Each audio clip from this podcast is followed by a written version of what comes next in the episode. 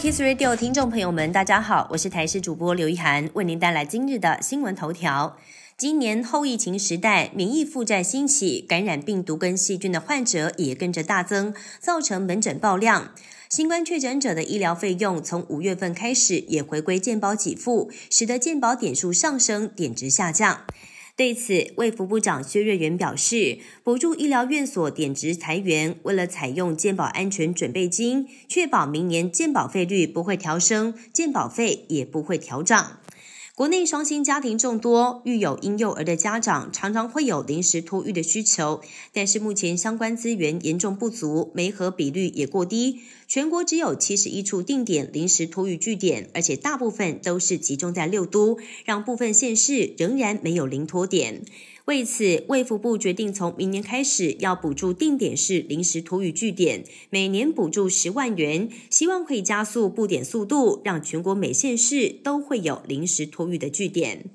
十月份物价指数 CPI 比起上个月涨百分之零点三八，年增率上涨百分之三点零五，已经比前一次纵所税免税额调整时累计涨幅达到百分之五点五。而根据所得税法的规定，财政部必须要按照物价上涨的涨幅来调高纵所税的免税额。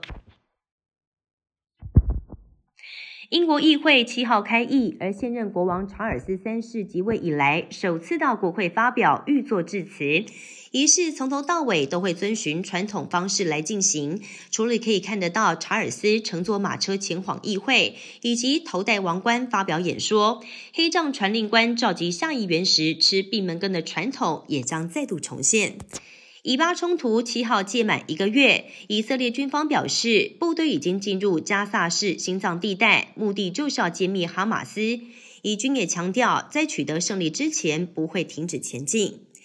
美国流行天后泰勒斯红遍全球，铁粉无数，也让她晋升为亿万富翁，身价高达台币三百五十七亿。泰勒斯更在年轻世代间掀起一波文化效应，于是美国最大的报社集团决定要开出泰勒斯专职记者职缺，可以随时掌握泰勒斯大大小小的消息，也被认为是新闻圈最梦幻的工作之一。以上新闻由台视新闻编辑播报，感谢您的收听。更多新闻内容，请锁定台视各界新闻以及台视新闻 YouTube 频道。